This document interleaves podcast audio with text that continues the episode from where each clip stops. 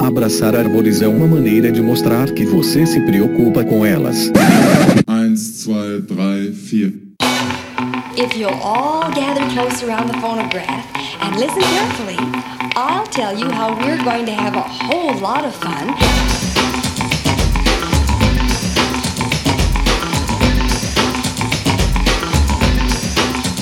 Howdy! Aqui é Fernando Lima este é o Desabraçando Árvores, um bate-papo sem firula sobre ecologia, conservação, a vida, o universo e tudo mais. E eu estou aqui direto de Atibaia e hoje nós damos sequência ao episódio que saiu semana passada, então é a segunda parte do episódio 25 do material que nós gravamos no Congresso Brasileiro de Mastozoologia que aconteceu em Águas de Lindóia de 9 a 13 de setembro. E no último episódio, quem não ouviu, vai lá antes de ouvir esse aqui, ou não, ou ouve esse aqui, ouve aquele, tanto faz que eles são independentes, mas é melhor ouvir na sequência, né? Enfim, na primeira parte desse conjunto de gravações, nós apresentamos o simpósio Comunicação Científica e Impacto. E hoje aqui nós temos um material sensacional. Né? A gente começa com um bate-papo muito legal, respondendo algumas questões aí de ouvintes que estavam presentes lá no congresso e vieram participar de uma gravação com a gente.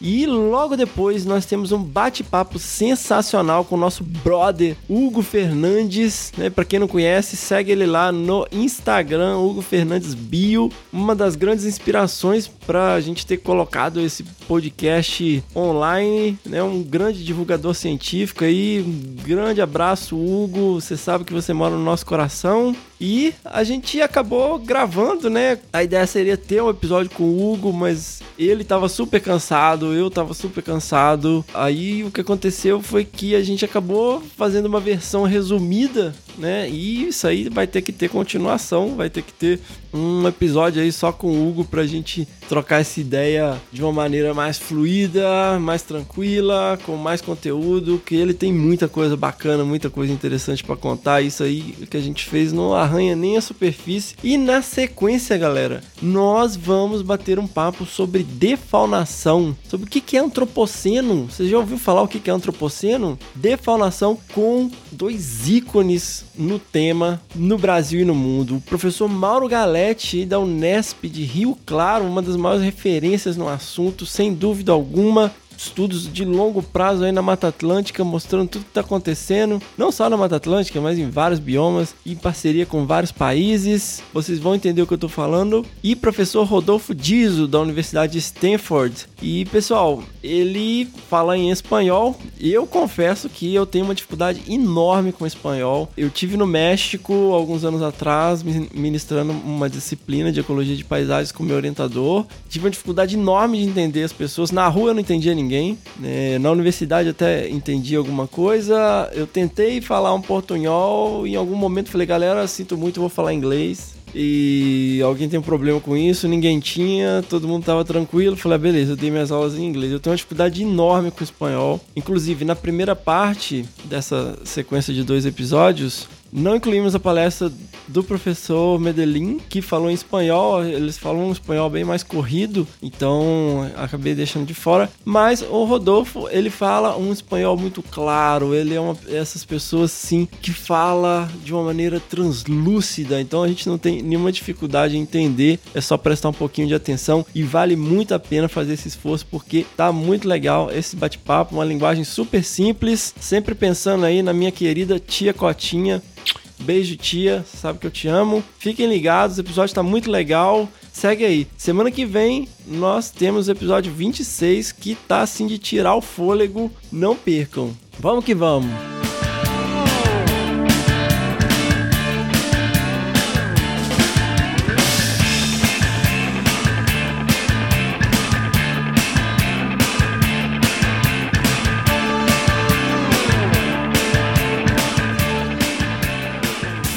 Então, pessoal, nós estamos aqui no décimo Congresso de Brasileiro de Mastozoologia. Eu acabei de dar uma fala no tal do Simpósio de Comunicação Científica. Foi super legal, foi super emocionante. O Hugo me fez lacrimejar muito. na hora da discussão. E a gente combinou de vir aqui pro saguão do hotel, bater um papo com o pessoal. Só que ele não apareceu e eu estou aqui com várias pessoas que participaram da palestra. Tem uma galera aqui que é ouvinte do podcast e nós vamos fazer um literalmente perguntas e respostas sobre o Desabraçando. O que vocês querem saber sobre o Desabraçando? Ah, eu sou a Gabriela, eu sou da Universidade Federal de Lavras. Eu tô na graduação agora, daqui a pouquinho eu tô formando e atualmente trabalho com sistemática de morcegos, mas eu gosto bastante dessa área de comunicação, de como levar um pouquinho da ciência pra galera. Eu acho muito legal que a gente tem que ter uma linguagem fácil. E aí eu queria saber um pouquinho como que você edita seus podcasts, é você que edita, como que é a parte de produção, um pouquinho, fala pra gente. Então, no início, foi bem aos poucos, assim. É, eu já vinha trabalhando com bioacústica, alguma coisa de bioacústica num projeto, conheci alguns softwares e tal, e fui procurando, fiz uma pesquisa sobre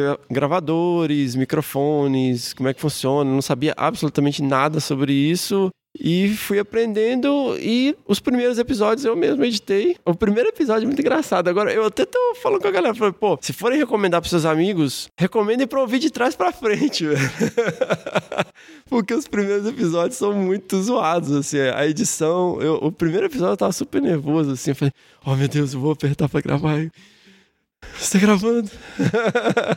Mas eu fui meio que por tentativa e erro mesmo. Tanto que é, tem várias falhas, assim, de, de, de, edição, várias coisas esquisitas, assim, que eu ouço hoje e falo, nossa, velho, dá vontade de deletar os negócios online, né? E foi por tentativa e erro. Só que à medida que a coisa foi crescendo, não estava tendo como encaixar mais isso no, no meu cronograma e todas as outras demandas e tal. E aí, finalmente, né, com uma campanha que a gente tem no Padrim, eu consegui contratar um editor de áudio. Né? Então, ele não edita 100%, ele faz o que eles chamam de decupagem, né? Você faz a limpeza, põe tudo bonitinho, e aí eu dou aquele toque final colocando as músicas e o áudio dos bichos e tal. A minha pergunta é se em algum momento você sentiu a necessidade de passar por um media training, alguma coisa assim, para mais profissional um treinamento assim por pessoas que estão acostumadas a treinar pessoas que ficam é, famosas.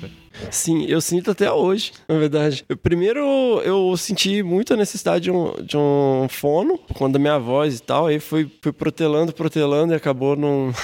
Acabei até hoje, tô precisando. Cada vez mais, cara, eu preciso, assim, é, dentro do, do grupo de host tem uma jornalista, né, que é a Paula Piscin, que é especialista em, em, comunicação ambiental e tal. Ela ajuda muito com as pautas, mas eu sinto muito falta de uma orientação profissional, de ter uma equipe que, eh, sabe, que discuta os assuntos, que verifique a, a veracidade bonitinho de tudo. Eu sinto muita falta e cada vez mais eu sinto necessidade, mas eu, eu não. É o próximo passo. Que era o que eu tinha esperança com o Serrapilheiro, né? Seguindo nessa linha de pautas, você tem alguma preocupação em não ser mais do mesmo? Em, tipo, muitos podcasts falam sobre assuntos iguais e acaba sendo um pouco, às vezes, maçante para o ouvinte. Ele ouve de um podcast e não vai ouvir do outro, sendo que é um assunto igual. Então, você tem alguma preocupação nas pautas em ser um pouco mais diferente dos outros? Eu faço parte de alguns grupos de discussão de, de podcasts e tal, e volta e meia vem, ah, eu tô afim de criar um podcast e tal. Vocês têm alguma dica? A minha dica lá é sempre, cara, não faz um podcast sobre quadrinhos, games, filmes e séries, sabe? Porque, cara, ninguém aguenta mais. Tem vários assuntos para falar além disso, sabe? Eu acho assim, o nosso podcast, eu acho que ele tem um, um, um, diferencial no aspecto. Primeiro, que ele é muito focado em biologia da conservação. E isso é uma coisa que você não tem em outros podcasts que tem uma pegada mais científica. É simplesmente diferente, cada um no seu nicho. Então, eu acho que esse é um grande diferencial. E a forma que a gente faz o, o storytelling, tem, por exemplo, o 37 Graus, que é um podcast sensacional de storytelling, que inclusive eles põem efeitos sonoros, eles né, constroem mesmo um, quase uma audionovela, assim, muito legal. E, meu, as meninas são muito profissionais. E a gente, assim, foi sentindo o que, que encaixava melhor com a gente e acabou achando esse nosso nicho, né? A gente trabalha conservação, o nosso coração tá nisso, a gente fala com muita propriedade sobre algumas a nossa área de expertise, mas também a gente consegue abstrair é, do conteúdo puramente científico. Então, por exemplo, eu trabalho no terceiro setor, mas também tenho um pé na academia, né? Então, o Rogério, ele é um servidor público do ICMBio. O Fabiano, ele é um professor universitário. Por mais que ele se envolva muito com programas de conservação e tudo, ele está dentro da academia. Então, isso acaba apresentando várias perspectivas, né? Dentro do mesmo tema, né? A Paula, a Paula, ela é jornalista. E ela, para mim, hoje, é uma das pessoas mais importantes, porque ela sempre puxa a orelha da gente, fala, gente, estou entendendo nada que vocês estão falando. E isso é, eu acho que é o principal balizador, assim. Além né, de falar, gente, não sou da área e tal, vocês têm que explicar o que é isso aí. E ela acaba fazendo esse papel da tia Cotinha, né? Eu queria muito que a minha tia participasse, mas ela. É, você falou uma, uma coisa na, na sua apresentação, agora há pouco no, no congresso, é sobre. Foi até uma pergunta que te, fal, te fizeram sobre uma questão de como levar é, o conteúdo para as pessoas que não querem ouvir, foi uma coisa do tipo.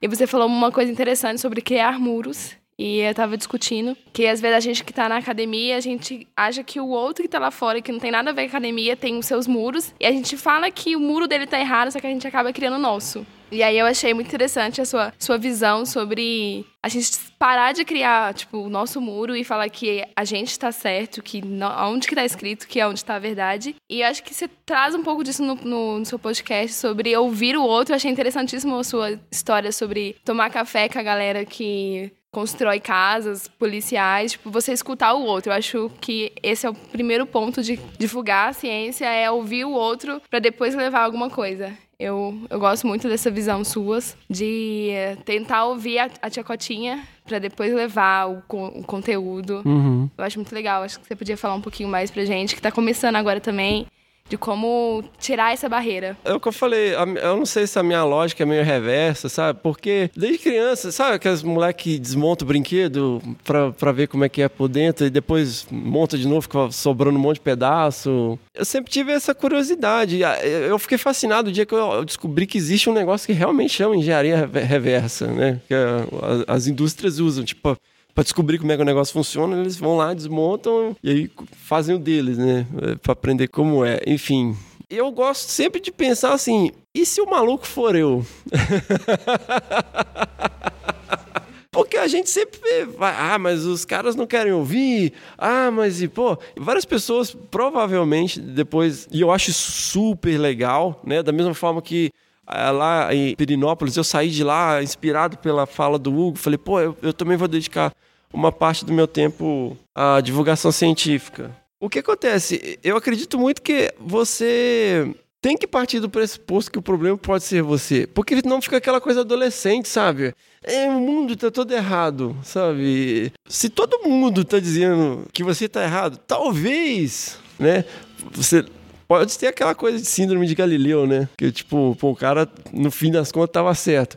Mas eu gosto muito de pensar nisso, que a gente fala, ah, os caras constroem um muro, eles não ouvem a ciência, eles não ouvem a gente. Então, você tá ouvindo?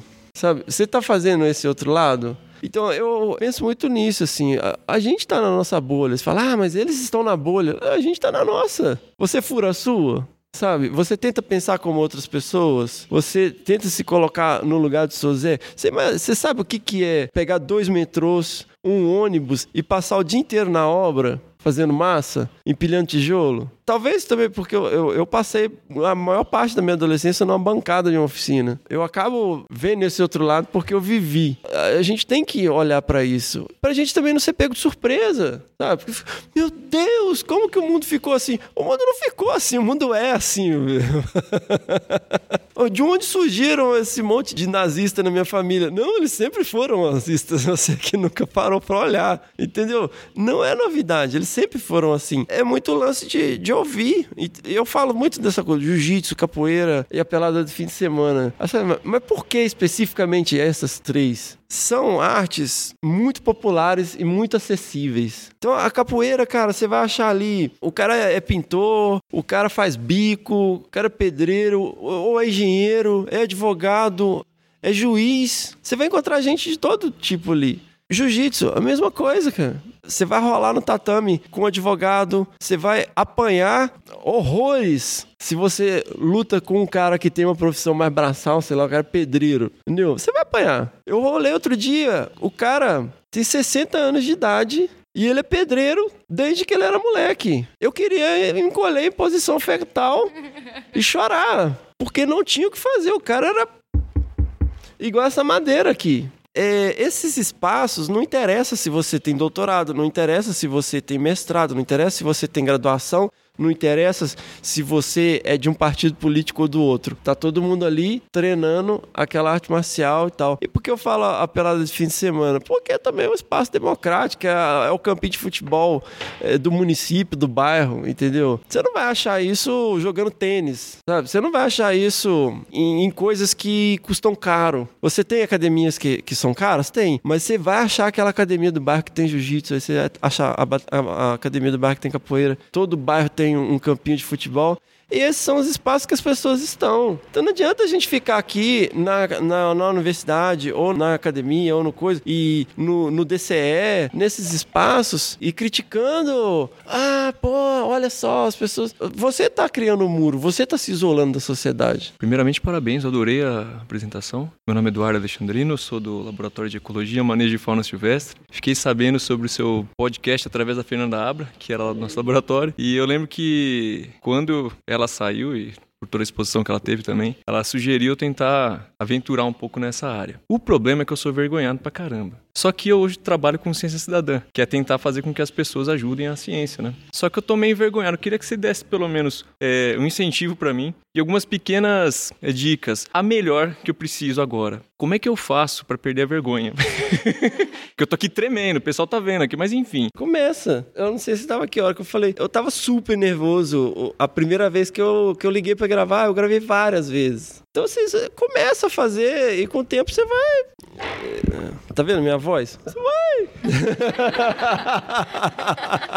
É, é, o que eu tô falando, eu, eu tenho um monte de problema de dicção, velho. Eu, assim, melhorei um pouco. Eu me enrolo, às vezes, no meu, na minha linha de pensamento e tal, mas aí você tem os milagres da edição de áudio também, que ajuda bastante. O negócio é começar. E o Cláudio Pado falava muito isso. É, quando eu encomendei o gravador, que eu cheguei lá e ele tava no IP, ele falou, ah, poxa, é, Cláudio, a ideia tá andando e tal. Ele falou, começa, você tem que começar. Se você só ficar planejando, não vai adiantar nada, você tem que começar. Mas começa, cara, você acaba perdendo a timidez. Ninguém começa falando super bem, ninguém começa escrevendo super bem. Você só aprende a escrever escrevendo, só aprende a falar falando, sabe? Você só aprende a fotografar fotografando, você só aprende a fazer no jiu-jitsu treinando. Então, assim, é... começa. Se é tímido, no início você vai ver também é, o que, que funciona, o que, que não funciona. Eu acho que é, é a dica, assim. Começa.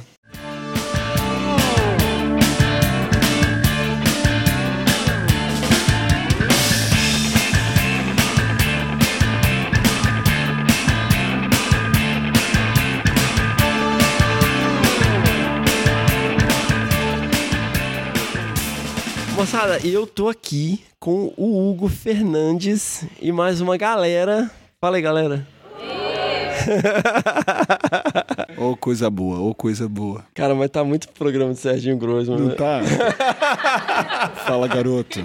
E eu com essa voz, tá? Minha voz não é assim não, tá, gente? Vou falar, desabraça, garoto. Desabraça. Gente, o Hugo Fernandes, ele é, né, hoje nós estamos aqui direto de Águas de Lindóia com essa galera. Hoje mais cedo tive uma fala e Hugo é uma das pessoas que influenciou a criação desse podcast. Literalmente não, não estaria aqui com esse microfone, a gente não teria vocês ouvindo aqui se não fosse a influência dele em vários momentos, a orientação dele. Cara, eu não sei como expressar a honra e privilégio de ter você aqui no Desabraçando, velho. Número um, honra e privilégio meu. o Fernando, ele insiste em impor essa culpa em mim, entendeu? Fernando é muito culpado por isso. Essa história nasceu no Congresso Brasileiro de Mastozoologia, que é o estudo de mamíferos. que é o nosso grupo principal de, de estudo. E aí a gente trocou uma ideia e eu lembro de exatamente como foi. Foi num bar, numa rua em Perinópolis, no estado de Goiás. E aí eu falei que dados não convencem ninguém, dados sozinhos não convencem ninguém. A gente trocou uma ideia muito boa de divulgação científica. E eu lembro de falar que a gente precisa fazer com que as pessoas entendam o que a gente faz de fato. Porque todo mundo, quando vai pensar no trabalho do biólogo, principalmente o nosso trabalho, que é bem estereótipo, né, Fernando? Bem estereótipo, Bota, né? calça camuflada, blusa mais leve, né? Lanterna na cabeça, correndo atrás de bicho. Ainda por cima, gente que trabalha com carnívoros. Onça. Então, é, Jungle Man. não tem como ser mais estereótipo do que a gente, eu acho, assim. A gente precisa tirar o estigma do biólogo que abraça a árvore e que aplaude o, o pôr do sol, entendeu? Ele transformou isso, que é uma coisa que eu falo em absolutamente qualquer lugar onde eu vou, em um podcast sensacional, uma iniciativa maravilhosa, que é o Desabraçando Árvores, assim. Então, ora, é muito simples. Se eu falo exatamente essas frases em qualquer lugar onde eu vou, mas o Desabraçando nasceu pelo Fernando, a culpa é toda dele. Obrigado, galera. Um prazer imenso estar aqui. Eu confesso que eu escuto poucos podcasts, mas esse é o que tô lá sempre esperando, né? Novos episódios, coisa boa. Velho, e esse é o seu episódio, né, bicho? Olha só, cara, eu Olha vou, vou pôr isso no Lattes. Olha aí, velho. Ganhei um episódio no Desabraçando. Cara, e você, Hugão? Qual que é a sua história? Você era piá de prédio? Piá de prédio?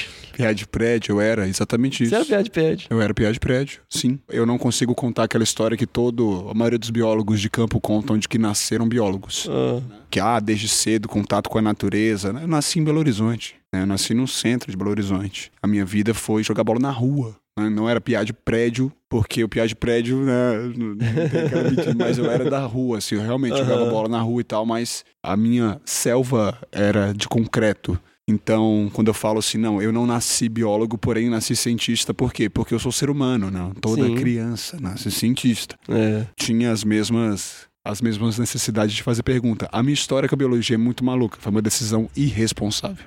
irresponsável total. Eu tinha ca- 15 anos quando eu entrei numa rádio para trabalhar fazendo vinheta, spot, essas coisas assim. E aí eu, enfim, morei em São Paulo, trabalhei na Jovem Pan, várias outras coisas, vários outros rádios, até que então um dia eu fiquei muito, mas muito chateado com a, com a rádio. Eu ia fazer jornalismo. Eu era, na, na minha época, que não, assim, de novo, a cara é de novo, mas a gente tá zoado. É, tinha uma coisa chamada vestibular. É, então... Não, mas é, ah, o hoje também tem, não, não é não, porque o vestibular é de cada universidade. Aí você fazia uma prova de marcar e depois duas específicas. Hoje é o Enem. E as específicas de jornalismo eram português e história. Eu lembro que eu fiquei meio ano estudando português e história em disciplinas específicas, né? E aí eu cheguei uma vez ah, muito chateado com a rádio, mas assim, muito chateado mesmo. E eu vi também um dos locutores que era o cara mais assim, mais fodão que tinha lá, chegando num escorte assim, todo quebrado. Eu falei, mano, eu não quero isso pra minha vida. Eu quero pelo menos, sabe, aquelas coisas de moleque. Aí eu. Aí foi fazer biologia. Olha né? só. É um idiota, né, bicho? Aí eu tinha 17 anos. Aí eu falei, ah, velho, o que, que eu gosto de estudar? Não quero isso, não. Que- Ah, eu gosto da biologia. Aí fui estudar biologia e química, que eram as específicas de biologia. A minha história com a zoologia é no último ano de faculdade. Meu primeiro artigo publicado. Aliás, minha história com mamíferos é no mestrado. Meu primeiro artigo publicado foi finalzinho do finalzinho da graduação. Uma notinha de distribuição. Ó, mas já, já começou bem na graduação. Comecei, mas foi o último ano. Muita gente me pergunta isso, né? Ai, nossa senhora, eu tô no terceiro semestre, eu já preciso saber o que eu vou fazer. que história é essa, cara? Tem tempo certo, não? Sensacional. Mas e aí, na, e na faculdade você normal. Normal. Trocenta disciplina. Trocentas disciplinas, à festinha vontade. lá na. Como é que chama lá naquela festinha da Bio? Rock in Bill? Não, a- a- lá o, o bar da Bio lá da UFMG. Não, mas eu estudei no UFC. UFC. Eu fiz no UFC. Ah, mas e aí, Ó, você que já queimou doideira. etapa, você tava lá em Belo Horizonte. Aí foi, né? Não falei da minha vida. Ah, vocês querem saber dessa parte? Nasci em Belo Horizonte com 12 anos. É, eu cheguei no Ceará. Meus pais são. Meu pai é, é bancário Uhum. e minha mãe, ela cresceu no Ceará, embora seja maranhense, então o objetivo dele sempre foi subir. Cheguei aos 12 anos, só que aí meus, meus pais se separaram quando eu tinha 14. Puta trampo pra subir, né, meu? Chega lá e se separa. E aí eu briguei feio com minha mãe nessa época, foi quando eu fui trabalhar, eu fui morar sozinho também, e é uma coisa meio louca, assim. Aí voltei pra, enfim, fiz, rodei aí algumas outras cidades até voltar pro UFC, Uhum. voltar pra, pra Fortaleza. E eu já fiz as pazes com a minha mãe, tá, gente? Tá tudo bem. Mãe, te amo. um beijo. Mas, é, e aí eu fiz no UFC, fiz mestrado na UFPB, doutorado na UFPB, pós-doutorado na Rural de Pernambuco. E agora sou professor de novo no estado do Ceará, que é um estado onde eu ainda quero almejar, né? eu ainda quero alcançar o título de cidadão, cidadão cearense. Olha aí, mano, Ué, cara. Falta é um alguma pedido coisa aqui, que inclusive. falta. Ué, falta o governador. Tá, e você tava lá na graduação e tal, formou. Formei. E aí eu lembro que eu não ia, eu ia parar. Ia dar um tempo e ia viajar. Dá um tempo da bio. Não, o tempo da Bio não, mas eu queria viajar. Queria Uhum. sair do país, passar uns perrengues lá fora, sabe? Lavar uns pratos, colher kiwi, qualquer coisa. Aí eu fui pro mestrado porque um professor, amigo meu, falou assim: não, por que você não tenta mestrado? Eu falei: não, porque não dá tempo, tem um mês só pra estudar. Não, não dá tempo sim, vai fazer mestrado. Fui e passei. Tá engraçada essa história, porque na prova do mestrado eu tava com a dengue. Aí vem o, o capítulo doenças tropicais na minha vida, né? Mas eu tava com a dengue, eu passei, mas, gente, eu, eu fui no banheiro umas quatro vezes. Mas vocês não têm noção dos presentes que eu deixei lá, não. mas mas estamos aqui. E aí, mesma coisa, eu terminei o mestrado trabalhando com caça. Minha principal área de estudo, trabalho com caça, o impacto da caça sobre a fauna, principalmente de mamíferos, mas não só. E aí, mesma coisa, eu ia dar um tempo, sair do país, escolher que eu ia e lavar uns pratos. Aí o meu orientador chegou e falou assim: por que você não tem doutorado? Não, não. Falei, Rômulo, é. ah, Descreva o seu dia a dia no seu projeto com caça. Ah, Caatinga. maravilha. No mestrado, fiz uma, ação numa uma serra chamada Serra de Baturité e foi uma análise etnográfica. Hum. Então eu fiz uma relação de valor de uso, né? O quão valorados são determinadas espécies de animais o quanto a- e o, qual a frequência de caça delas. Aí no doutorado, que foram seis dias depois da defesa de mestrado, eu passei no doutorado e fiz então uma tese chamada A Caça no Brasil. Aquelas ideias que você, na hora que tem, você fala, meu Deus. Na hora que você para pra pensar, você fala assim, por quê? Mas eu tenho muito orgulho da minha tese. Eu rodei todos os biomas do Brasil, também com essa mesma análise de valor de uso, mas correlacionando com biomassa. Então eu fiz uma dois volumes, é uma tese que tem dois volumes. O primeiro é histórico, eu conto a história da caça de 1500 até 2014, né, que foi quando eu defendi. E o segundo volume eu dou uma descrição do que se caça, como se caça e também, aí sim, um principal capítulo da tese que é qual bioma mais impactado historicamente, mais impactado pela caça no Brasil, que é a caatinga. É a caatinga? É a caatinga. Como que era o trabalho de campo? O trabalho de campo era Coleta de dados. Exatamente, era sair e conversar com caçadores, conversar com os demônios, entre aspas, que as pessoas insistem em tratá-los como tal. A caça é um problema tão sério que a gente não consegue falar sobre o assunto. Se a gente, por acaso, começar a pensar em falar sob o olhar do caçador, automaticamente você se torna um demônio também. E não é bem assim. A caça é um problema e por ser um problema a gente precisa olhar para ela com um viés científico. E o viés científico, se você quer de fato resolver o problema, você tem que conversar com as pessoas. Descreva um dia que você chega na casa da Dona Maria. Perfeito. Fala assim, aqui é a casa de um caçador. Casa de um caçador. Eu- posso contar a história do seu tião? Eu tô louco que você conte a história do seu tião, que eu não consigo parar de pensar nela toda vez que alguém me fala gratidão. Eu trabalhei com caça, eu tava coletando na Caatinga e aí tinha um, um- um camarada que era do nosso grupo de pesquisa, que era completamente namastê, essa árvore, bicho grilo, gratidão, aplaude o sol e nada contra, nada contra. Sem julgamentos. Não, sem julgamentos mesmo, porque eu adoro essa galera. É uma galera legal, né? Às vezes dá cara. vontade de socar, porque é muita positividade, mas. né, mas no fundo é uma galera legal, eu gosto muito deles, tenho muitos amigos e amigas assim. Mas ele era essa pessoa e definitivamente isso não é o perfil de um biólogo de campo de caça. É uma coisa meio roots, assim mesmo, assim. A gente vai lá pros primórdios da nossa evolução, de entender mesmo. Qualquer coisa na caatinga é roots, Qualquer né? coisa na caatinga é roots, meu amigo. Qualquer coisa na caatinga é roots. Mas não tenha dúvida. Você pode Uhum. colocar o restart pra tocar lá, ele vai sair. vai sair de lá tocando reggae ou não, alguma coisa assim. Mas é roots mesmo. E aí eu tô lá, a gente foi fazer um acompanhamento simulado de caça e voltamos, né? Seu Tião.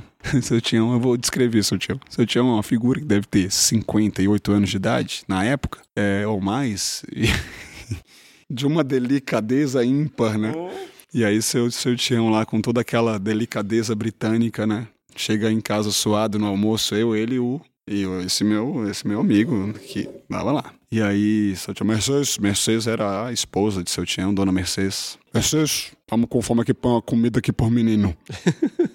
Aí tem, né, essa coisa, o, o- o patriarcado no sertão é uma coisa muito, né? Marcadão, né? Muito marcada isso tudo.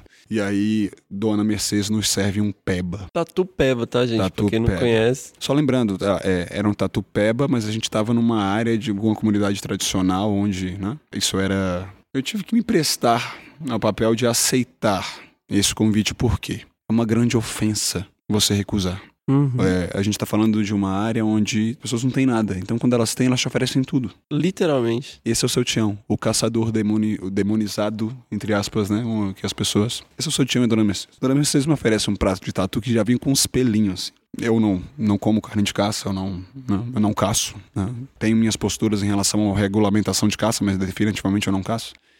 Mas eu não, eu não me, me achei à vontade de recusar o prato. E encaro aquele monstro, eu não conseguia ver. O seu Tião estava na minha frente e eu não conseguia ver o seu Tião, porque o prato cobria a imagem daquela figura. De tão grande que era o prato. E aí eu comi chorando por dentro, óbvio. E aí ela oferece então o prato ao meu amigo. Meu amigo fala gratidão, mas eu não como carne. seu Tião fala, como é homem? não come carne. Oxi, o senhor é doente. Aí eu, é, é isso mesmo, seu tio. Ele é doente. Eu já aproveitei, né? Porque, como que eu ia explicar pra ele? Que ele resolveu não comer carne. A carne é um, é, é um, é um produto que não tem todo dia na mesa do, do sertanejo, pri- principalmente há alguns anos atrás. Aí é, eu falei, olha, se ele comer carne, ele sai aí se tremendo todo, é um absurdo. Oxe, que eu nunca ouvi falar uma coisa dessa, rapaz. Oxe, não come não, é beleza. Mas o seu tião já ficou nervoso. Aí, beleza, comemos, comi, nossa, mas eu comi assim, querendo, ó, morrer, assim. Que é um trem forte mesmo, assim, é um negócio difícil de engolir. Engolir já pensando, pobre, coitado do tatu, eu aqui nem tô gostando dessa ideia, mas é isso mesmo. Aí chega então, seu tião, dou, é isso? Agora põe aqui uma caninha aqui por menino, uma caninha por menino. Dona Mercedes chega com, com do- dois shots de cana. É, a caninha eu até animei, né? Porque ué, depois de um tatu. um velho, virei a caninha, ela entrega pro meu amigo ali. Gratidão. É que eu não bebo, rapaz. Seu Tião. Como é homem? Rapaz, a veia do pescoço parecia Zé de Camargo cantando. cara. Como é homem? Um homem. Um homem que não come carne e não bebe pitu. Aí meu amigo, pitu eu tomo, pitu. Olha, pitu, você não falou que era pitu.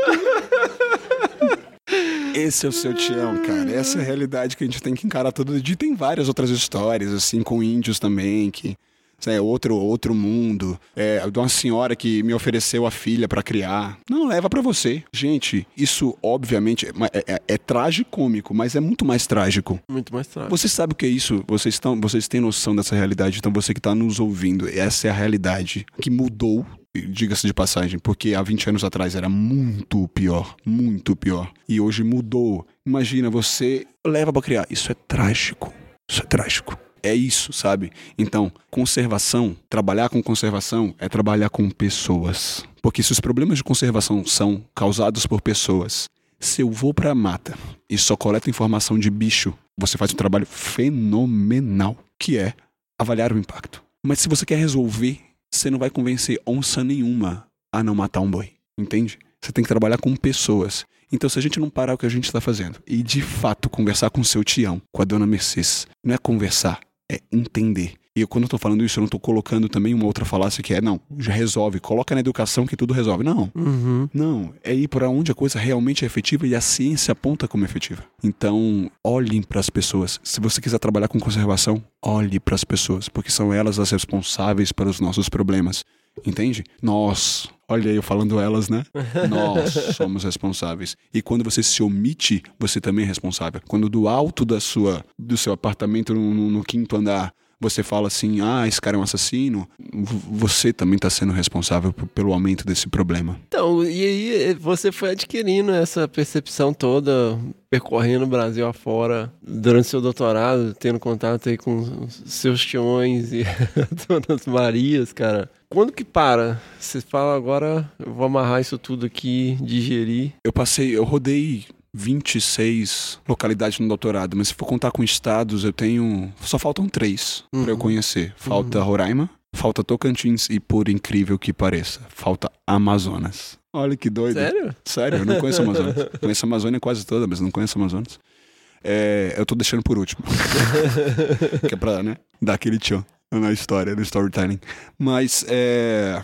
Mentira, galera. Se no Amazonas quiser me chamar, eu vou, de boa. Precisa ir Roraima antes, não. Mas eu tava coletando dados, eu tava publicando, eu tava falando com as pessoas, eu enxergava que o problema eram as pessoas. E as minhas pesquisas não estavam chegando nas pessoas. Uhum. E foi aí que eu falei, poxa, eu preciso escrever sobre isso. Mas você sabe qual foi o start, Fernando? O start da coisa mesmo? Foi quando eu vi pela primeira vez um cachorro vinagre. Hum. E quando eu me dei conta de que ao longo da minha faculdade de ciências biológicas eu nunca tinha ouvido falar em um cachorro vinagre. Olha aí. Porque eu não não tive um professor mastozoólogo também, né? Não há mastozoólogo. Aliás, tem dois professores de mastozoologia no Ceará. Ah. Professora Gabriela País, que está no sul do estado, recém-chegada, e eu. Eu não tinha nunca ouvido falar. Vocês têm noção disso? É muito louco. E aí eu ouvi falar nesse bicho, vi esse bicho e falei, nossa, é um mamífero ameaçado de extinção. E ninguém conhece. Tem alguma coisa errada. Mas zebra você conhece. Antílope você conhece. Diabo da Tasmânia as pessoas conhecem. Mas por que, que elas não conhecem o- essa coisa maravilhosa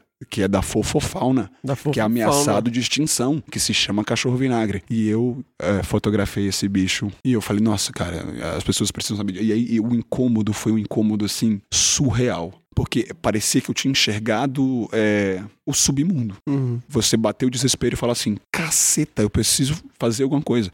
Aí lá vai eu querendo salvar não o mundo, mas o meu pequeno mundo de amigos que me seguiam no Facebook. Uhum. Então, esse pequeno mundinho de amigos que me seguiam no Facebook postava foto e colocava informação. Os meus outros amigos postavam fotos. E eu falava pra eles, cara, põe lá uma informação, põe quem é o bicho. É muito legal. Quando você começa, geralmente você é zoado. Uhum. Mas tudo bem, é de boa. Às vezes é uma ação, uma ação super legal, assim. Tipo, ah, o Hugo é o blogueirinho, não sei o quê, sabe? Mas ok, vai, tudo bem. Mas aquilo começou a tomar um corpo, sabe? Aí veio, o cenário político foi se desestabilizando de 2011, 12 pra cá. E aí eu comecei a escrever textos políticos. Então, assim, a primeira vez que eu furei a bolha foi numa foto de um cachorro vinagre. é, e a segunda vez foi com um texto meu político. E desde então eu vivo fazendo coisas pontuais para a minha bolha, até que tudo muda em 2014. Qual texto que foi esse? O primeiro texto que furou a bolha foi um texto sobre um incêndio numa, num museu. Qual? Butantan, em 2010. Pode crer. E lá eu escrevo: será que a gente vai esperar que o mesmo aconteça com o Museu Nacional?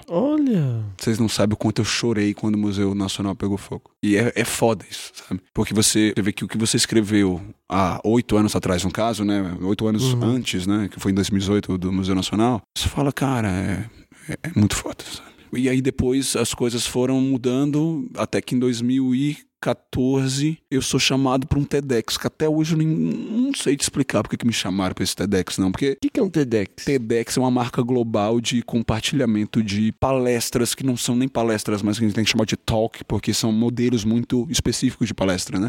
De 18 minutos. Agora eles estão baixando para 15 e eu pare- tem TEDx para 12, uma coisa assim, mas é, são, são, pa- são palestras curtas sobre um determinado assunto que tem um potencial transformador. Eu não tinha nenhum histórico, eu não tinha transformado absolutamente nada, mas alguém gostou dos textos que eu escrevi e me chamou para um TEDx e lá eu falei de divulgação científica. É um TEDx que, engraçado, não faria ele da mesma forma. Falei coisas das quais me arrependo, porque o mundo muda e a gente, a gente aprende a ser menos idiota. Mas, é, claro. Mas eu, sei lá, eu acho que dali tudo muda, porque eu- o que eu falo no TEDx é: nossa, a gente não tem mais nada na televisão. A gente tinha o Mundo de Bikman, a gente tinha o Tibi Perônio, a gente tinha o Castelo Ratimbum, a gente tinha um monte de coisa. E, e de repente, pum, não tem nada. Tinha o Zubumafu. E agora, quer saber? Vamos lançar então um canal na internet sobre zoologia, tal, não sei o quê. Aí eu desço do palco e o produtor da TV fala: Eu te dou um programa. Eu desci do palco. Eu tava no final do doutorado. Pedi pra defender a tese antes, né? Quem tá em final de tese sabe como é. Por favor. Defendi em dezembro, isso foi em setembro, né? O TEDx, defendi em dezembro e em março eu começo então minha um mundo novo que eu nunca pensei, sequer cogitei entrar, que é a televisão. Então, é, qual TV que é? A TV local, TV né? Jangadeiro, filial do SBT no Jangadeiro, Ceará. Filial do, S- do SBT. Ah, mas e aí? Mas aí você chegou lá um dia de manhã, estou aqui. Cheguei e falei que na verdade, eu estou aqui foi assim. eu, Quando falaram do programa, eu imaginei que seria domingo de manhã, que é geralmente o horário que se reserva Quatro horas coisas da de manhã. ciência e ecologia. Globo, ecologia. Conheça o Mouriquei. Aí domingo de manhã, tipo, sei lá, você assiste quando volta da balada no sábado, né?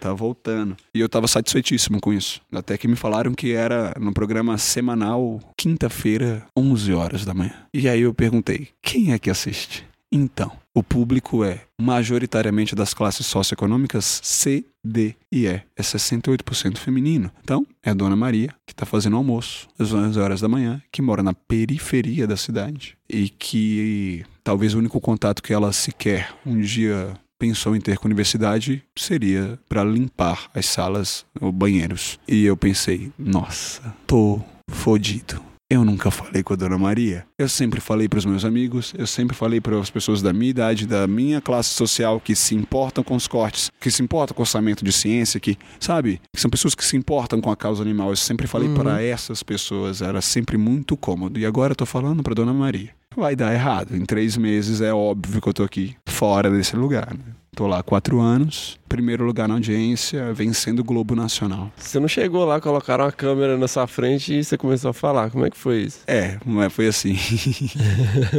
é muito legal ver o primeiro Zo. Eu gravei um piloto e eu preciso agradecer publicamente essa mulher. Beth Caminha. Ela foi a diretora de entretenimento do, do, do Sistema Jangadeiro. E a Beth é dessas mulheres que só te olham e você já fica quieto, sabe? Sabe essas mulheres que têm poder só de te olhar? E eu aprendi muito com ela, porque na TV é o seguinte. Ah, seria legal a gente fazer desse jeito, né? Não, não é. É, muda de ideia. É isso. É isso. Porque na TV é o que funciona. Entende? É o que funciona. Acabou-se. Não tem esse papinho de. Ah, não, não, não sei o quê. Não, não, não, não, não, não, não, não, não, não, não, não funciona. Não pode. É isso. Aí eu ia lá, ia ficar lá. né, ó, Vamos, vamos gravar um piloto. Eu gravei um piloto ela. Não, não tá legal. Não sei o quê. Ó, Olha o nível. Eu fui falar, eu não esqueço disso. Era assim. O tatu é um animal. Parecia a Dilma falando. Todo respeito. Mas vai. O tatu é um animal que vive no seu olho. Sabe? Assim. Aí. Não, não tá legal, não tá legal, tá não sei o quê. Mas ela gostava, ela gostava. É, tipo assim, ela gostava muito de mim, gosta ainda, né? A gente se gosta muito, mas ela me corrigiu muito em várias coisas. E um diretor da época também chamado Elton Amâncio. Uma coisa que eu nunca vou esquecer foi que eu falei assim: a biodiversidade, ela. Aí o editor, Hugo, o que é biodiversidade? Olha o choque. Olha o choque, vocês estão entendendo o tamanho de- desse, desse choque? Biodiversidade. A pessoa não sabe o que é isso. Eu preciso explicar o que é isso. Então eu preciso realmente adaptar completamente a linguagem. Eu preciso de iscas. Porque se eu simplesmente falar, não vai dar certo. Então eu uso o humor e eu uso a realidade dela. Muita gente me pergunta por que que o Zoa não vai pro YouTube mais. É muito simples a resposta. Porque ah, no Zoa televisão, eu falo assim: esse bicho tá mais sumido do que o seu marido na sexta-feira. Definitivamente não é o público que assiste na internet, mas é o público que assiste na televisão, entendeu? E eu falo pra dona Maria, eu falo do cunhado dela, eu falo da vizinha dela, sabe? E sempre exaltando a dona Maria, entendeu? Falando assim, sabe? Tipo, ó, esse bicho é mais- muito mais bonito, ah, não é mais, só não é mais bonito que a senhora, sabe? Quando vai pra, pro chá com as amigas, não sei, umas coisas assim, sabe? Que de vez pode me acusar, talvez, de reforçar alguns estereótipos de gênero, sim, mas a gente precisa lembrar que essa pauta, definitivamente, a dona Maria, sabe? Tem um exemplo muito legal que é a da, da Júlia Jacoldi, da Matemaníaca. A Júlia Jacoldi, ela tem uma postura bem. Ela é maravilhosa, ela tem um canal de matemática e ela tá ali sendo blogueirinha no Instagram, sabe? Ela não tá ali, tipo. Não, ela tá ali, talvez reforçando aquela postura de blogueirinha e tal, não sei o que, que é que algumas pessoas criticam e eu só aplaudo. Porque isso são iscas que você precisa ter pra conquistar o coração dela. Isso, obviamente, não inviabiliza ou invisibiliza mais a pauta que é extremamente necessária de reforço de estereótipos de gênero. Claro que não. Mas, inclusive, aceito as críticas, mas é uma arma importante que a Dona Maria geralmente. Geralmente nada, cara. Eu, eu nunca tive feedback negativo da Dona Maria. Geralmente ela vem aqui me abraça, sabe? Ela quer tirar uma foto. Olha só, na última semana, antes de eu vir pra cá, a Dona Maria. Eu falo Dona Maria é um personagem, né? Mas uma das Donas Maria chegou pra mim e falou assim: Olha, você não sabe o que eu fiz. Eu esperei o meu neto chegar em casa pra explicar pra ele que ave é dinossauro. Que galinha é dinossauro. Ai, gente. Ai, que maravilhoso. É maravilhoso, é maravilhoso. Uhum. É muito bom. Mas você passou por um treinamento enorme, né? Passei. Enorme não, né? Não, é, mas passei por um treinamento. Cara, eu venho da rádio, né? Também. Uhum. Eu venho da rádio. Isso ajuda muito, na verdade. E essa coisa da rádio? Faz uma vinheta aí, velho. Ah, eu tô rouco, cara. Não tem como, né? Mas sei lá, velho. Eu não sei. Mas era. Não tem nem como eu fazer o timbre aqui. Deixa eu ver se eu consigo sem desafinar. Se. Não, não consigo. Nem o se eu consegui. Não tem como. Mas era bem rápido, assim. né? Aham. Eu lembro que a gente fazia. Tinha que fazer abrir antes do programa, tinha que dar a frequência. Era ZYC411, emissora do grupo Cidade de Comunicação. Cidade 99,1. Liga agora e escolha o seu sucesso. Sabe? Então, tipo, mas não era essa voz, era uma voz mais Dinho do Ouro Preto, Mais Capital Inicial, sabe? Não não, não, não, não. Porque agora eu não tô tá sem voz, não consigo fazer. Mas a rádio ajuda, eu era bem tímido, era, era nerd, nerdaço, assim, eu era. Mas eu não era um nerd, hoje nerd é legal, né? Nerd é que Você é falou uma coisa- cultura pop agora. É, você, não é você nerd, apanhava na escola, né, Fernando? Apanhava, Por velho. ser nerd. Não apanhei tanto porque meu tio era marombeiro, né? Ah, Mas- e aí te defendia. E eu também sempre fui meio amigo da galera, tipo, ir numa old school, né? Era nerd, mas tipo. Eu era pior que nerd, cara. Eu era pior que nerd. O que, que, que Não, quer você, dizer? você lia história em quadrinhos, super-herói? Então, não li porque eu não tinha grana, velho. Olha E eu só. roubava a revista da banca. Olha só. Muito bem. Eu, eu falei que comi um tatu peba e você falou que roubou uma revista. Daqui a pouco ó, o Doicode Tinha, é cara. Polícia vai- Federal. eu morava em Carangola, velho. Carangola, naquela época, devia ter 15 mil habitantes. velho. Você acha que vendia coisa da Marvel lá, velho? Nossa, não. Mas é isso, sabe? Eu, eu não era nerd porque eu não- nunca. Até hoje, a galera fala, ai, não sei o que, Senhor dos Anéis, sei nem o que é isso. Não sei nem o que é. Ai, o anel, sei o que, não sei. Game of Thrones, faço a menor Ah, não, ideia, os dragões. Não vamos entrar nessa seara. É, não, eu não faço ideia. Eu, eu era CDF, é pior que nerd. CDF. É o desgramado que só Agora entendi, estuda. agora entendi. Só que eh, o que me salvava é que eu era atleta. Isso Hum. me salvou um pouquinho. Eu era goleiro, que é coisa que ninguém quer ser. Então me salvava mais ainda. Mas é, na escola, eu era extremamente retraído. Aqueles, é aqueles cara burro mesmo. Que tem um cara que de estudar tanto e só estudar, ele é burro. Porque ele não sabe nada da vida. Nada. Na- absolutamente nada da vida. O que me salvou foi. oh, meu Deus do céu. O que me salvou foi o palco, na verdade. Né? Depois do palco foi a rádio. E como é que você foi parar lá no palco? Olha que bosta, eu sabia que você fazia essa pergunta. Hum, Eu toco percussão desde criança. aham. Minha primeira banda foi uma banda de swingueira, velho. É Não, pera aí, sério. você toca percussão e tal. Aí, Aí a galera me chama, tinha uma banda no prédio. Ah, Aí os é caras que faziam chamava? bullying. Tá na área, gente. Tá Ô, na que, área. Que, que episódio triste. Aí era uma banda chamada Tá na área, uma galera mais velha, que fazia um bullyingzinho de leve comigo também. Aí o pessoal chegou e falou assim: ah, não, tal. Ah, eu, eu tava lá, tinha um ensaio, eu peguei um pandeiro, comecei a tocar. Olha só, velho, o cara toca e tal, não sei o quê, Ah. sabe? Aí decidiram ter um mascote na banda, eles me adotaram. Aham. Quantos anos é isso? 14 anos. 14 anos? Swingueira, vocês acreditam? Swingueira, pra quem não sabe, é Vem Neném, Harmonia do Samba, Tchacabum. e, maravilhoso. Mas agradeço muito, devo minha virgindade à swingueira, não tenho dúvida. Nossa. Nossa, não tenho dúvida. A perda dela, né? Mas e aí, você foi lá, você ficava lá no cantinho com o pandeiro? Tava lá cantinho um pandeiro, os caras, não, você tem que ir lá pra frente, velho. Você tá com o pandeiro na mão, você tem que ir lá pra frente. De repente eu era o do loser do colégio para as meninas que tá puxando minha calça lá embaixo. Falei, Que nossa, eu quero isso? aqui pra minha vida. Com 14 anos, é tudo que você quer. Uai, se pedir pra você tocar, sei lá, velho, Hilarie, com eu toco, o que é isso? Por isso que eu não julgo o restart, não. A galera ficava dizendo, não, deixa os meninos aí, os meninos, deixa os meninos transar um pouco. É, porque é isso, é a vida. A vida é isso, é transar e beber água. É sério. Comer também, né? E comer, que é um... É, verdade. E comer. Mas você come pra transar. A galera tá achando que é sexual que eu tô falando. É não, é evolutivo, tá, gente? Isso é evolução pura. Mas a voz também ajudou bastante, né? A voz, não essa.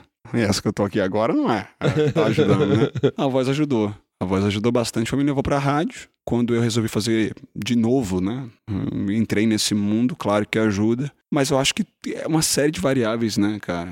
É o fato de eu ter entrado na banda lá atrás, é o fato de eu ter ido pra rádio, é o fato de ter lidado com o público desde cedo, Uhum. é, o fato de eu ter feito biologia, o fato de ter feito mestrado, doutorado, eu acho que eu não seria. Não, não mas eu acho, não tenho certeza. A minha, a minha visão sobre como passar as informações não seriam tão completas se eu não tivesse feito a minha pós-graduação. Não significa dizer que o caminho é esse. É isso que eu tô dizendo. É por isso que as pessoas, ah, Hugo, qual o caminho? Eu falo, não existe um caminho, uma receita. Quem faz isso é coach, entendeu? E tá errado. e dá o caminho, né? É, um caminho de receita de bolo, Aham. achando que, que, ah, não, porque se você pensar positivamente. Tá errado, né, galera? Pelo amor. Tá errado. Mas aí, cara, você foi crescendo. Como que é essa coisa assim que você foi percebendo? Ah, porque eles têm altos índices de audiência e tal, não sei o que. E aí você foi galgando seu espaço lá. A primeira vez que eu fiz, é, que eu olhei pra audiência, é mesmo, eu tava com um ano e meio de zoa. Eu nunca liguei pra isso. Não é questão de ligar, mas de, de, de, assim, você ir percebendo que você começou a ter feedback. É, então Da o feedback era, é, feedback era na rua. Na rua. Não no meu, na minha zona, né? Eu moro em. Fortaleza, numa zona que não é a periferia. Não é a zona nobre da cidade, mas não é a periferia. Então, Uhum. eu andava na rua e ainda hoje ando uma pessoa absolutamente normal. Na Uhum. periferia as coisas mudam um pouco. As pessoas me reconhecem, tiram foto e tal. Eu não viro um Mickey também, né? As pessoas me rodeando. mas, mas, sim, tiram foto e tal. A seu, sabe? Vendedora de loja, a tia do café, sabe? Segurança. Essa galera que, que me para e fala, ah, você é o cara dos animais, né? Reconheci pela tatuagem. Ah, Conheci pela voz, não sei o quê. Então o cara me reconhece de cara. Mas quando eu olhei a primeira vez o, o Ibope, né? O índice do Ibope, que eu vi um milhão de pessoas, aquilo eu, eu, eu não, eu não sabia o que fazer com aquilo. Eu não, um ano e meio. Porque eu sempre escutava assim, ah, Hugo, hoje deu 8.2 na audiência. Aí eu, muito bom, 8.2. eu lembro, tirava 8.2, eu ficava feliz. Essas coisas assim. Mas não, só cada ponto em Fortaleza são 13 mil pessoas. cada ponto. É, então são um milhão de pessoas por mês de alcance, né? E esses pontos são de televisores ligados. Né? Então é diferente de alcance. Um televisor pode alcançar várias pessoas, eles têm as estatísticas deles lá pra calcular. Aham, E isso que é muito ibope, assim, aí. Mas é assustador, cara. É muito assustador. Um milhão de pessoas por mês. Nossa, que incrível. Mas na época do TEDx, o que, que você tava fazendo na biologia? Eu tava no doutorado. No doutorado. Tava no Aí doutorado. você defendeu, foi pra TV Fui pra TV e aí fui pro pós-doutorado. Na Rural de Pernambuco. na Rural de Pernambuco. Pra trabalhar com caça também. Ah, E aí eu fui da Rural de Pernambuco para o S. Eu fiz um concurso, né? Público. uhum. E hoje eu sou professor de Estado. Na mesma época que Na você começou a universidade, gravar na Zoa. Não, o Zoom eu comecei a gravar em 2015. Eu entrei na. na, na, na... O Zoom é de 2015, é exatamente isso. Eu entrei na UES, embora meu concurso tenha sido de 2015, Aham. eu entrei na UES em 2016. Por conta de uma greve que teve, uma coisa lá, eu fui chamado em 2016. Tenho três anos de UES, quatro anos de Zoa. E aí você entrou na universidade como professor. E aí? Ah, chegou, ó, tá aqui uma sala. Era o meu objetivo, né? Ah, desde sempre, assim. Eu sempre quis ser de fato acadêmico e trabalhar numa universidade. Eu tomei um susto quando eu entrei na UES no campus de Quixadá. É um campus estruturalmente muito ruim. Talvez vocês estejam pensando num campus estruturalmente muito ruim agora. Eu quero que vocês piorem 10 vezes o que vocês estão pensando. Parece um colégio público, assim, bem quebrado. uhum. Hugo, você detonou sua universidade. Sim, estruturalmente eu dei a realidade, mas eu preciso falar que eu amo aquele lugar. Eu amo aquele lugar. Porque é no sertão do Ceará, no sertão central, 80% do meu alunato não é de Quixadá. Aham. São dos distritos e cidades do entorno. Eu tenho um aluno que demora duas horas e meia para chegar na universidade. Esse aluno que demora duas horas e meia, se ele perder a bolsa de 400 reais, ele volta pra enxada.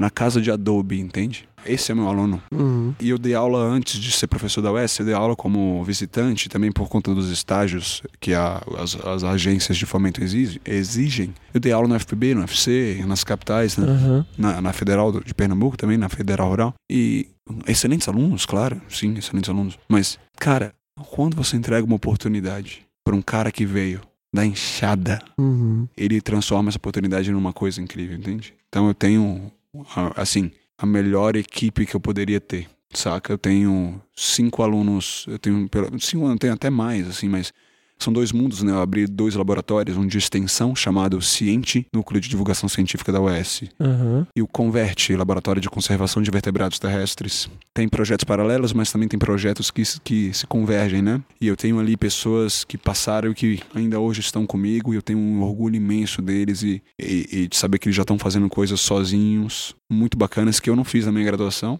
Eu tenho orgulho imenso desse lugar, assim.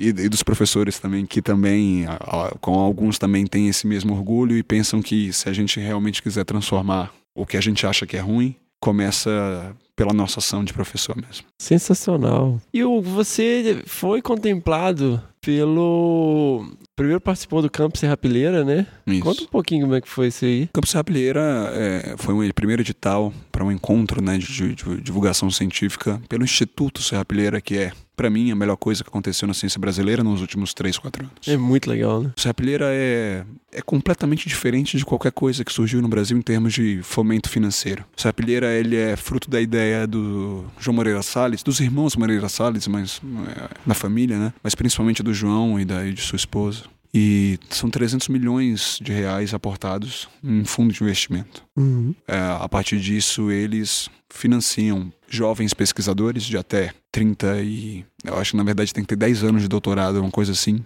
E divulgadores científicos, independente de, Uhum. de tempo de doutorado. Coisas maravilhosas. Eles financiam pesquisas básicas. Básicas, porque aplicada a possibilidade de financiamento já é real e divulgação científica inovadora. Então, tive a, a honra de ter sido selecionado para um camp, que é um encontro de 50 divulgadores na época, né, em Uhum. 2018. E há uma honra imensa, né, uma, mais do que uma honra, assim, de ter sido agraciado com um grant de 100 mil reais ah, no primeiro edital de divulgação científica do Serrapilheira. E como grantee, eu preciso dizer que é, é fenomenal, porque eles participam desse processo também, de construir com você, de, de, Uhum. de colocar numa situação de aprendizado. Eu aprendo muito mais do que, que faço, assim, talvez no meu projeto. Meu projeto é um novo programa na TV, chamado Já Parou Pra Pensar, onde eu mostro, tento explicar por que que um pescador, quando ele sai da praia e atinge um recife a 14 milhas da costa, olhando para as estrelas, esse cara pode trocar uma ideia com um professor da Federal do Ceará que descobriu um exoplaneta. Eu dei duas histórias reais aqui em um episódio que vai passar. Eu preciso mostrar a farmacologia da raizeira, a física de um pedreiro, a zoologia de um criador de abelhas nativas, sabe? Uhum. É isso que a gente precisa mostrar, a química de uma cozinheira, entende? Sensacional, cara. É, e, também envolve o melhoramento do Zoa, que já está aí, né? E também uma eventos na periferia de Fortaleza. Uhum. Esses eventos são numa rede incrível, fantástica, maravilhosa, chamada Rede Cuca. É uma rede que cuida de três instalações voltadas à arte, cultura, esporte e formação profissional nas periferias de Fortaleza atingem 15 mil jovens. Eu, eu não consigo, eu teria que ter três podcasts para falar o que, que o Cuca faz, mas só alguns números. Tem campeão mundial de jiu-jitsu, campeão mundial de surf. 50 jovens estão nesse momento em Bristol, num Ciências Sem Fronteiras, só do, do Cuca, né? Saem de lá profissionais de tudo quanto é coisa, assim. É, é surreal. E a gente cuida da agenda de ciência e a gente leva a arte do circo conversando com a arte da ciência. E a gente, programações circenses e explicações científicas ligadas, a gente coloca um telescópio no meio da balada, no meio da balada, um telescópio, leva uma cobra de 2,80 metros no meio da aula de zumba, sabe? As coisas assim. Não. Claro, uma equipe gigante, tenho que citar aqui o professor Sérgio Gomes, né? Que coordena essa parte mais presencial do nosso projeto, mas também o professor Marcários e todos os meus, os meus a, a minha equipe, que é, é tanta gente que se eu vou falar aqui eu vou esquecer, eles vão me matar. Mas, enfim, estão lá e morro de orgulho deles. Mas isso aí vai ser em escala nacional, né? Sim. Pelo amor. Não, assim, tomara, na verdade, né? A gente tem planos de escala nacional para fazer eventos de aproximação entre o público e a ciência, contando com grandes eh, influenciadores, atrizes, atores, enfim. Mas são planos. E planos a gente, a gente só dá detalhes quando eles estão pelo menos já encaminhados, né? Por enquanto eu vivo o presente e o presente é muito bom, né? Aham. Que é levar a ciência para quem brilha os olhos, assim. E, cara, uma coisa assim que chamou muita atenção recentemente é essa sua é, capacidade criativa.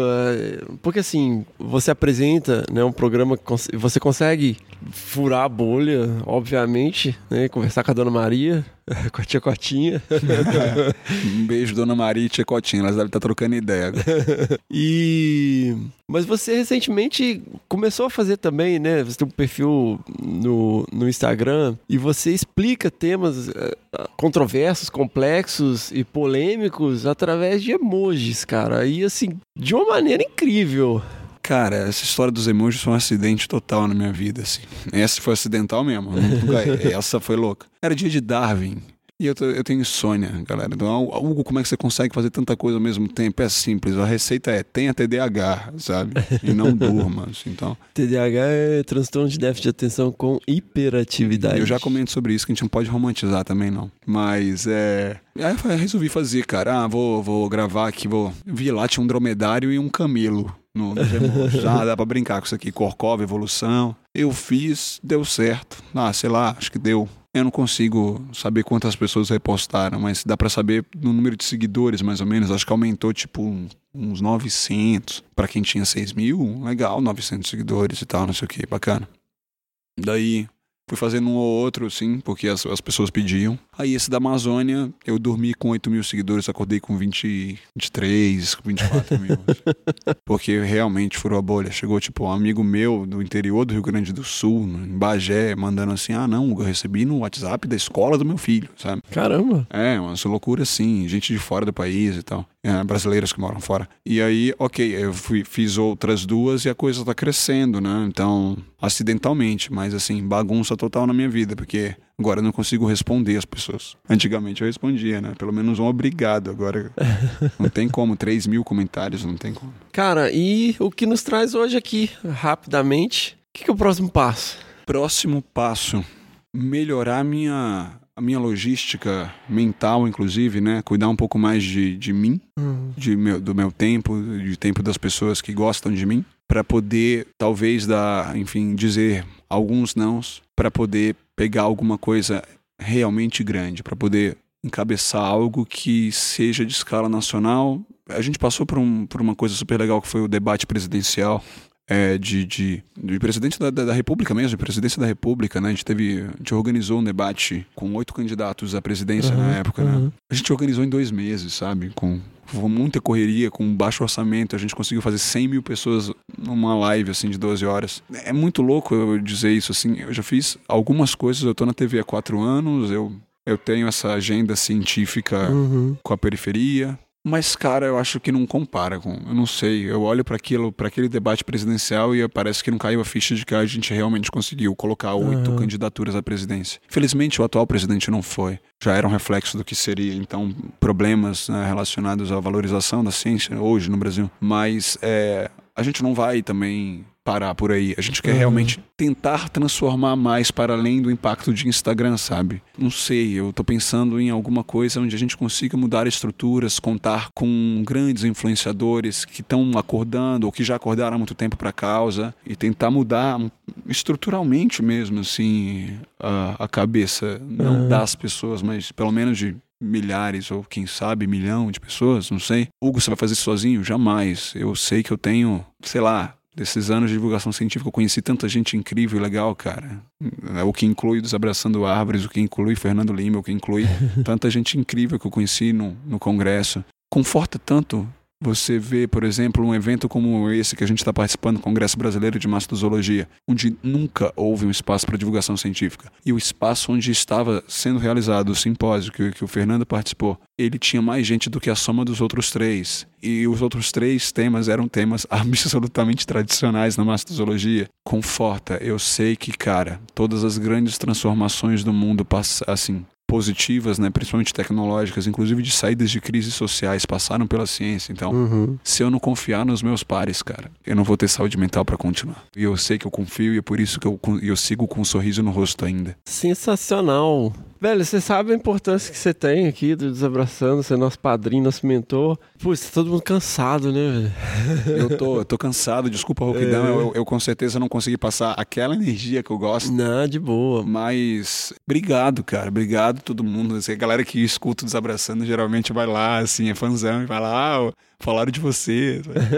Eu não consigo é, ouvir todos os episódios assim que sai, né? Mas eu escuto realmente. Legal. E eu gosto mesmo, assim, de, de ter esse feedback de vocês, é super legal. E principalmente da galera que tá aqui assistindo, que tá aqui, tipo, né, matando o congresso pra estar aqui ouvindo a gente falar. Obrigado também vocês que estão aqui. E, e a mensagem que eu gosto de deixar pras pessoas é: tá ruim, tá? Tá péssimo. Tá péssimo, tá, sabe? Tá, tá muito ruim. Mas pra furar a bolha, vamos dar a mão em quem tá dentro da nossa bolha, que tem as mesmas preocupações que a gente, pra poder, sabe, sorrir lá na frente mesmo. assim, e, e eu acho que é possível ainda sorrir hoje, sim. Tá ruim, vamos protestar, mas vamos fazer, sabe? Tem tanta coisa gostosa pra gente fazer e, e tentar mudar um pouquinho. Dona Maria, Tia Cotinha, seu Oswaldo, sabe? O tio do Valino? Tio do Vale. Sensacional. Valeu, Gão. Valeu, galera. Valeu, gente.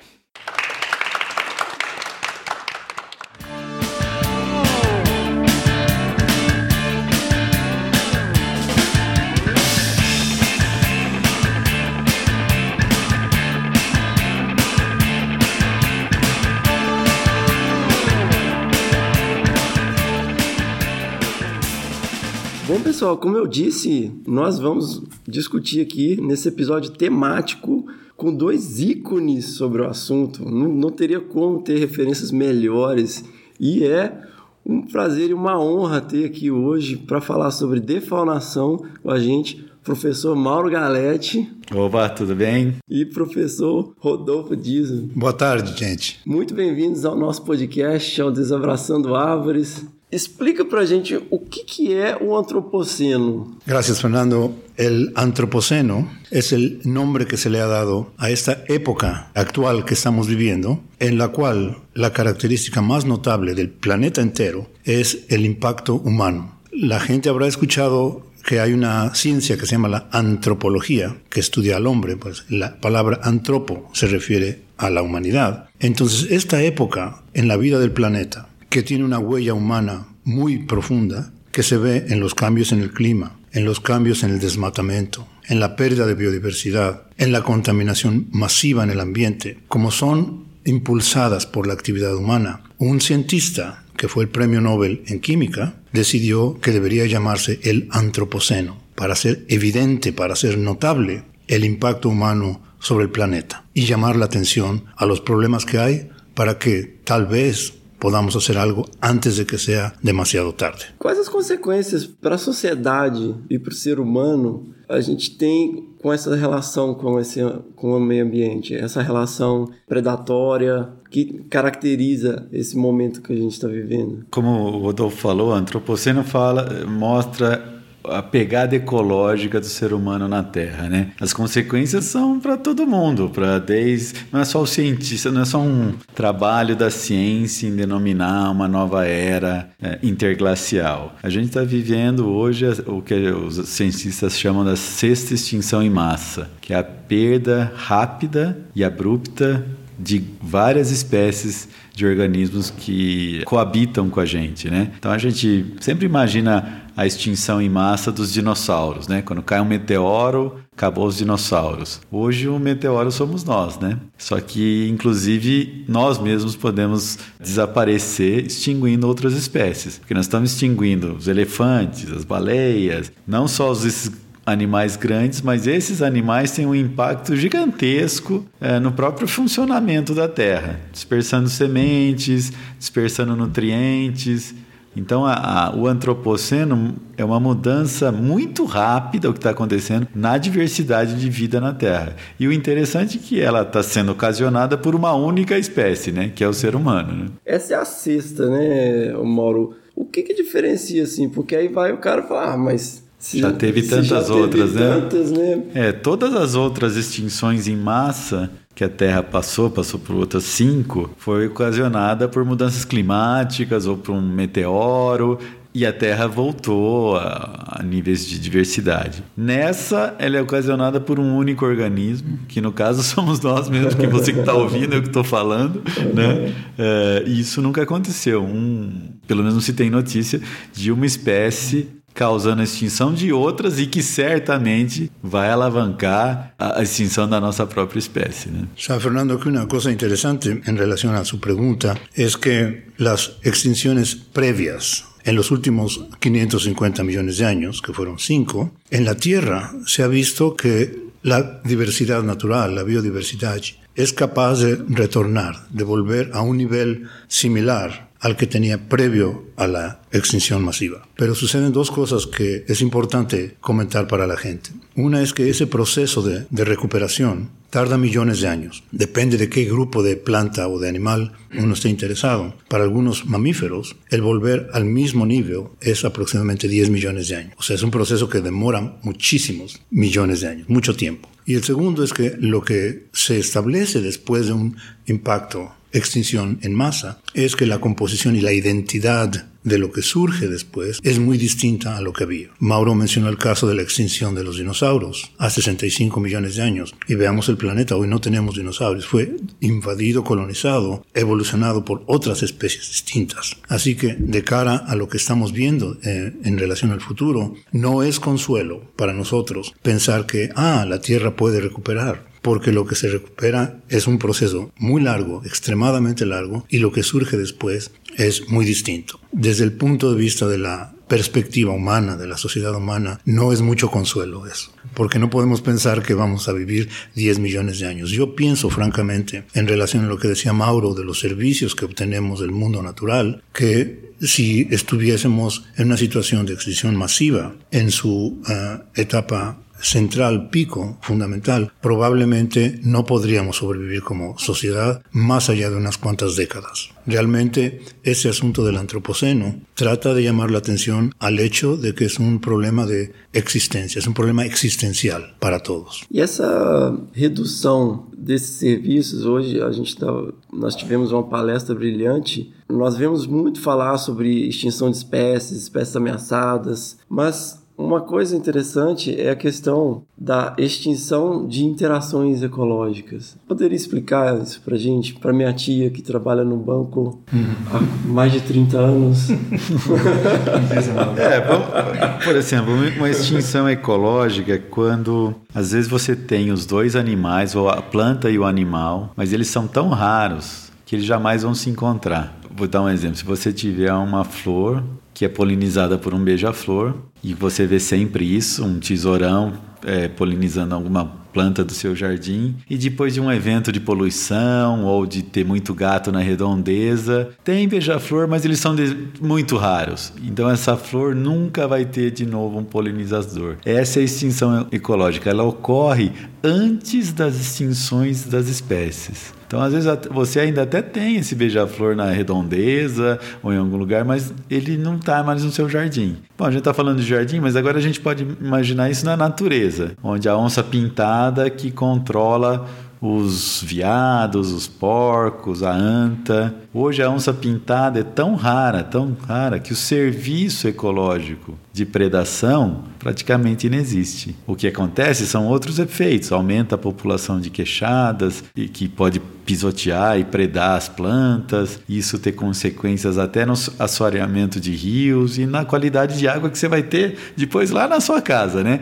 Só que assim, a natureza não veio com um manual de instruções, diferente da sua lavadora, da sua televisão. E quem está decifrando esse manual de instruções é a ciência, tentando entender: olha, se eu não puser essa pecinha antes dessa, não vai funcionar. Então, é isso que a gente tenta entender como cientista: como que a natureza funciona, como que falta de peças no caso, defaunação, né? Falta da onça, falta do beija-flor ou falta do maraponga, como pode modificar todo o funcionamento da sua televisão, né, da sua vida, né? Há uma interação, um tipo de interação interessante que se modifica ou se extingue localmente por esos aspectos de defaunación que Mauro mencionaba. Existe en los ecosistemas naturales, por lo general, una cierta proporción de especies que hacen una función y otra proporción de especies que hacen otra función. Cuando se eh, disminuye o se elimina uno de esos componentes,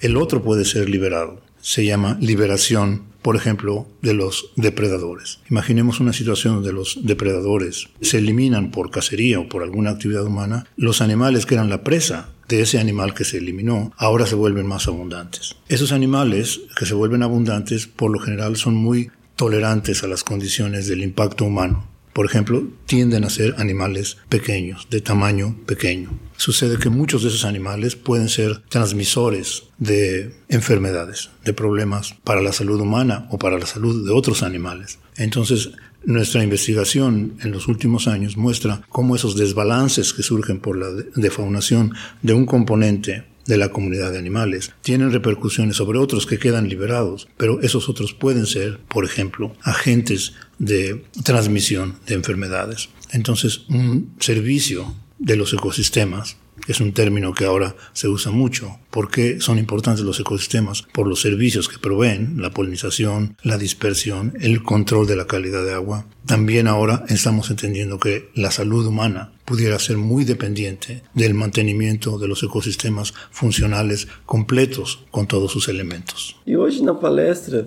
se mostrou duas etapas. Uma que seria essa miniaturização né, do tamanho dos animais, a tendência que a gente tem dos animais menores sobreviverem nos fragmentos E aí, levando a um efeito também de rodentização, o que tem realmente um impacto enorme, tanto do ponto de vista econômico quanto do ponto de vista de saúde humana. O que sería ese fenómeno? Ese fenómeno es para hacer referencia al hecho de que cuando los animales de porte mediano y grande, por actividad humana, o incluso podría ser por actividades naturales, pero en este caso es la situación de la actividad humana, elimina esos elementos, los pequeños animales tienden a aumentar porque se ven liberados de competidores o de depredadores o porque los hábitats que hemos transformado, los ambientes naturales, ellos son muy propicios o muy capaces de colonizar esos ambientes, entonces tienden a hacerse más abundantes. Sucede que un grupo de animales que son muy exitosos en el planeta hoy en día. Probablemente 50% de las especies de los mamíferos son roedores, ratas, ratones, ese tipo de animales pequeños tienden a aumentar. Entonces, la huella humana en el sentido de la miniaturización puede tener, o de hecho tiene con frecuencia, que los animales que se ven beneficiados son animales como los roedores. Y como los roedores es, la palabra técnica con la que se conocen ese tipo de animales, incluyen ratas y ratones y demás, una forma fácil de transmitir el mensaje de lo que está ocurriendo, es decir, la palabra ratización o, o rodentización, para hacer referencia a, a la abundancia de esos animales. Pero es muy importante, Fernando, señalar que no es culpa de esos animales. Es el impacto antropogénico que está quitando sus factores de regulación o que está propiciando ambientes que son favorables para ellos. La verdad es que a final de cuentas es un impacto antropogénico, es otra manifestación del antropoceno. No es culpa de ellos de que se, vuelvan tan abundantes. Y también es importante señalar que algunas especies de roedores sufren también los impactos de la actividad humana. No todos son tan capaces de proliferar tan abundantemente. Toda la gente va a reconocer que hay un tipo de roedor, la rata, el, el, gato. Ese es un animal muy capaz, muy flexible ecológicamente, genéticamente. Entonces, ese tipo de animales que tienen esas características son los que ahora estamos preocupados de que son los que van a volverse muy prominentes, con muchos impactos en los ecosistemas naturales e incluso en la salud humana. Entre otras cosas, por el que son efectivos factores de transmisión de enfermedades que los eh, veterinarios o los médicos les llaman enfermedades zoonóticas, zoonosis. É, e essa vai ser a fauna do antropoceno, né? Dominada por roedores pequenos, generalistas e por animais domésticos, né? Então toda a nossa luta em proteger os animais fofinhos, né? Não é simplesmente porque eles são fofinhos, mas por exemplo eles podem estar controlando a jaguatirica, o maracajá, o, todo o cachorro do mato, controlam a população desses roedores. Então, é, o fato deles serem fofinhos é legal também, né? Mas não é só pelos serviços que eles provêm para a gente, né? Controlando essas pestes, né? Então, se a gente deixar acontecer, né, é, não tiver ações de conservação, de proteção da natureza, a fauna do futuro vai ser de roedores pequenos e animais domésticos uh, extremamente empobrecidos. E daí, para controlar depois isso, não vai ter dinheiro o suficiente, não vai ter pesticida o suficiente, nós vamos cada vez mais é, envenenar o planeta.